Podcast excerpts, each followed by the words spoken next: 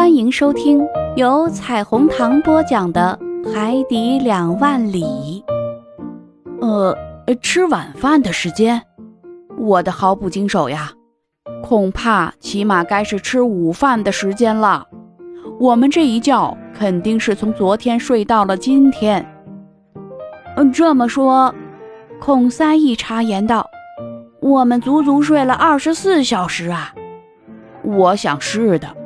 我说：“我不想跟你们争论这个。”内德兰德说：“反正，不管是吃午饭还是吃晚饭，不管送什么来，那位侍者都是大受欢迎的。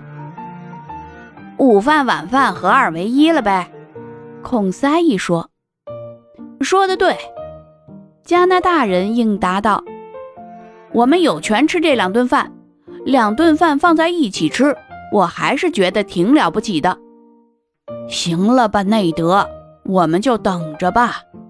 我说，很明显，这些陌生人并不想饿死我们，因为要想饿死我们的话，昨天他们就不会送那顿晚饭来了。他们是不是想先把我们喂肥了呀？内德提出疑问来。您这话我可不同意。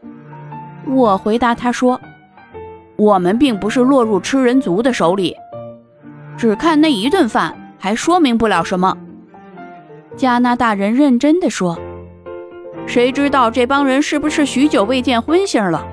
如果是这样的话，像教授先生、您的仆人以及我这么三个结实健康的人，别胡思乱想，兰德师傅。”我对捕鲸手说。尤其是别因为这种想法而冲收留我们的人发火，那会把事情搞糟的。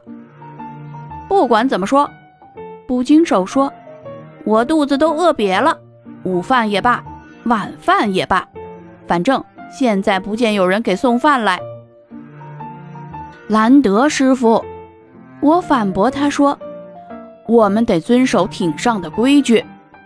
我想。”恐怕是我们的肚子跑到了厨子的前面了。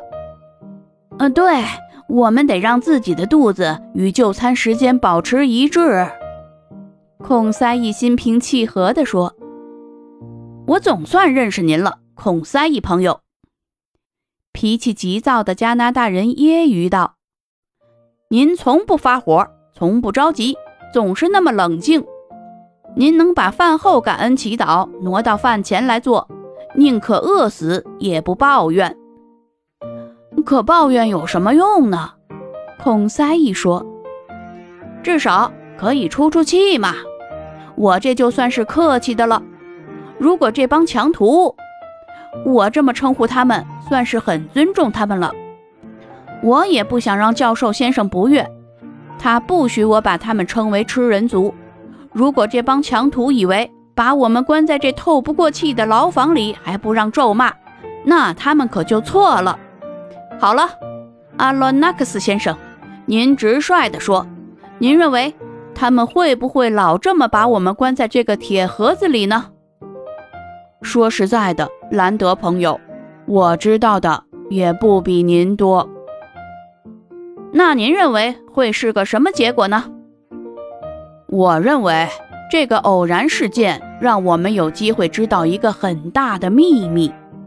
如果艇上的人认为保守这个秘密比我们三个人的性命更重要的话，我想我们的处境就相当危险了。而如果情况相反，一有机会，这个把我们吞入肚中的怪物就有可能会把我们送回到我们同类居住的世界里去。除非他们想把我们收作艇员，就这么把我们扣留住。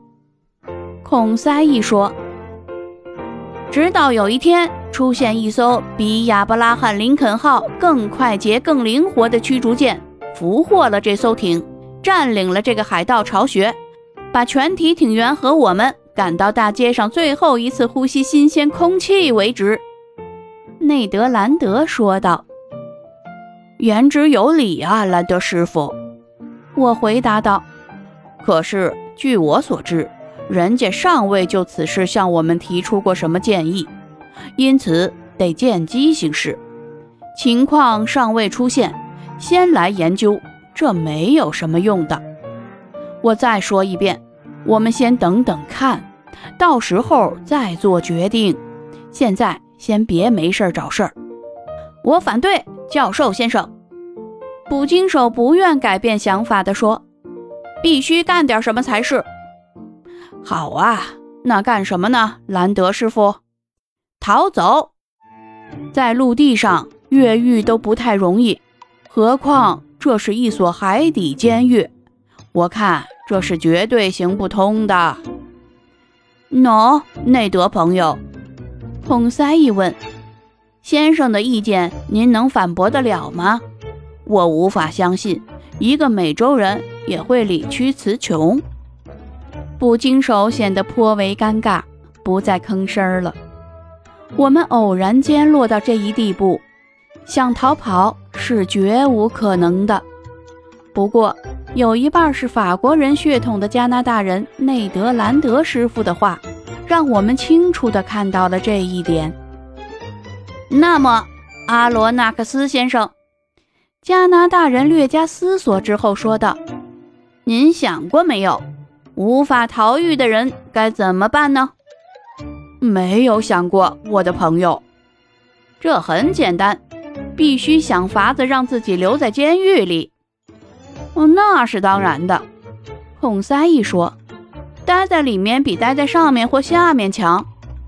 但首先得把狱卒、看守和卫兵统统扔出去。”内德兰德又说：“嗯，怎么，内德，您想夺下这艘艇？”“没错。”加拿大人回答。“这不可能。”“怎么不可能，先生？说不定能碰上好机会。我看不出有什么会妨碍我们利用好机会的。如果艇上只有二十多人，我想他们是敌不过两个法国人和一个加拿大人的。”对捕鲸手的建议，接受比与之争论要好。因此，我只是回答说：“兰德师傅，我们得看准时机再说。在机会到来之前，我请您得耐心一些。只能是见机行事，光发火是不会创造有利时机的。所以，我请求您答应我，先委屈一下，切莫发火。”我答应您，教授先生。”内德兰德回答道，但语气却并不怎么让人放心。即使饭菜不按时送上，我也不说一句粗话，也不会做出粗暴的举动。哦，就这么说定了，内德。我对这个加拿大人说：“我们的交谈到此为止，然后个人就去想个人的心事了。”我说实话。尽管捕鲸手信誓旦旦，但我仍旧很不放心。首先，我就对内德兰德说的好机会不抱幻想。这艘艇一切都井然有序，一定拥有一大批水手。一旦冲突起来，我们将面对的是强大的对手。再说，我们先得获得自由才行。可我们眼下并没有获得自由。这个牢房关得死死的，密不透风，我看不出如何才能逃得出去。只要是那位古怪的庭长有丝毫需要保密的事儿，这看样子很有可能，他就绝不会让我们在他的艇上自由行动的。现在的问题是，他是用暴力除去我们呢，还是有朝一日把我们扔到一个荒无人烟的地方？这尚不得而知啊！我觉得各种可能都存在，因此只有像捕鲸手那样的人才有可能指望重获自由。但我也知道，内德兰德的脑子在不停地转着，头脑中的种种念头变得越来越激烈。我渐渐的又听见他在嘟囔着骂起人来，而且动作举止又变得令人不安了。他坐立不安，像一头困兽似的，在笼子里转来转去，用脚踢墙，用拳头捶墙。时间在一点点的逝去，肚子咕咕的厉害，可是就是不见那个侍者露面。如果说他们真的是对我们并无恶意的话，那这一次，他们可是把我们几个落难之人忘的时间太长了点儿。内德兰德饿得心发慌，胃痉挛，火气越发的大了。尽管他已经向我做了保证，但我还是很害怕他见到艇上的人时会按耐不住自己的性子。又过了两小时，内德兰德终于按耐不住了，他大声地吼叫着，咆哮着，但却一点用也没有，因为铁板壁是隔音的。这船如死一般沉寂，我甚至连一点响动都听不见。艇一直没动，不然的话，我能明显的感觉到艇体在螺旋桨的驱动下所产生的颤动来的。潜水艇大概已经潜入海底，与陆地没了联系。这死一般的沉寂令人惊悚战栗。我不敢去想，我们究竟会被遗弃在这间牢房里多久。在艇长出现之后所产生的希望。变得越来越渺茫了。他那温和的目光、慈善的表情、高雅的举止，都已从我的记忆中消失了。我眼前又浮现出的是一个无情的、残酷的、像谜一样的怪人。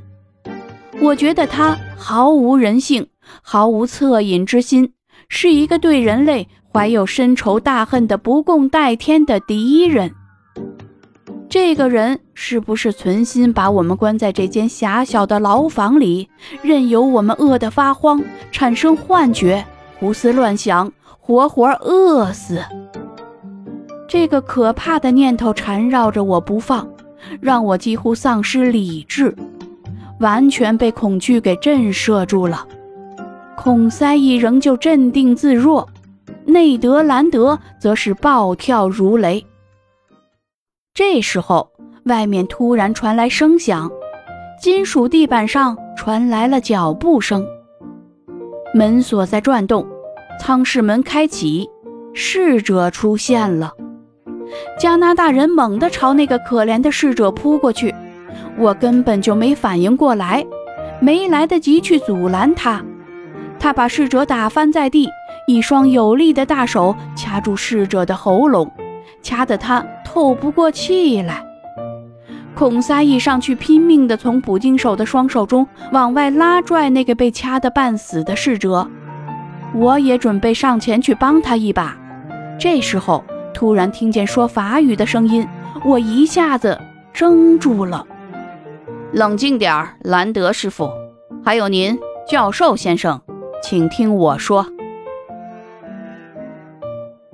好了，朋友们，今天的更新就到这里，感谢您的收听，欢迎加入订阅以及关注，谢谢。